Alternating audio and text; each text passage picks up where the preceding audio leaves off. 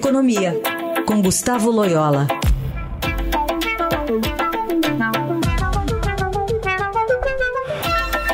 Loyola, bom dia. Bom dia. Bom, a gente tem uma manifestação do presidente do Banco Central, Roberto Campos Neto, que disse que, mesmo com as regras previstas no novo arcabouço fiscal, os gastos no Brasil devem crescer acima da média dos países emergentes. Que o país precisa discutir a estrutura do gasto público, já que as reduções feitas nos últimos governos foram conjunturais, como o congelamento de reajustes salariais do funcionalismo público. E aí, nessa apresentação que ele fez, ele cita alguns dados, por exemplo. Crescimento real de 7,5% na despesa do governo no Brasil neste ano, ante 1%, uma média de 1% na América Latina. E para o próximo ano, as projeções são de uma queda pequena de 1% no Brasil e de 2,7% na região. Portanto, é uma diferença que vai permanecer grande se as coisas não mudarem. E a diferença entre um e outro também é gritante. 7,5 para 1 é bastante coisa, não? Pois é, tem razão aí o, o presidente do Banco Central, né? O Brasil tem falhado nessa questão da contenção do crescimento de despesa. Nós temos um modelo fiscal né, que uh, é muito rígido, uh, em que há uh, uma série de destinações obrigatórias da despesa, não há nenhuma vontade política do outro lado de, de se fazer uma reforma tributária, ou melhor, administrativa profunda. E o arcabouço fiscal, ele tem a, a, o defeito, um dos defeitos graves dele, é justamente buscar um ajuste fiscal pelo lado da receita, né?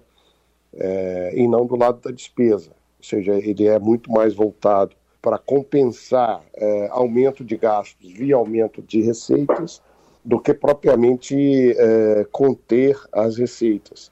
Outra questão referida pelo Roberto Campos, muito relevante, a questão estrutural. Não adianta segurar a despesa dois, três, quatro, cinco anos de maneira artificial, porque em algum momento tem que haver a descompressão. Por exemplo, salários de funcionários é, públicos. Não dá para ficar muito tempo sem reajuste, né? começa a criar muita distorção. Outra coisa, ficar sem fazer concurso. Você tem as aposentadorias, então tem que haver pelo menos alguma renovação. E o problema tem que ser na melhora da qualidade do gasto, no aumento da eficiência do governo e na flexibilização aí das despesas dos orçamentos públicos, né? Porque do jeito que está, realmente a despesa está fadada a crescer acima da inflação ao longo dos próximos anos. Né? E Loyola, na contabilidade final, qual a sua avaliação sobre o arcabouço que foi aprovado ontem? E ele pode, de que forma que o governo pode aumentar essa receita? Porque ele está muito vinculado a esse aumento de receita, né? Mas sem aumentar impostos. Pois é. É, é, é difícil, né? Assim, o governo conta com, é, de um lado, um aumento que viria do, da própria do próprio crescimento da economia. Só que esse, o crescimento da economia ele não não vai ser tão grande assim e certamente será insuficiente é, para dar conta de todo esse aumento de, de despesa. Por outro lado, o governo tem algumas iniciativas aí de coletar impostos que estão, na visão do governo, em atraso, né? Impostos que são devidos e que não foram pagos, né? Daí aquela medida, a famosa medida lá do CAF, né? Em que o governo quer ter maiores ganhos nesse tribunal administrativo, vamos dizer assim, que decide sobre tributos, né?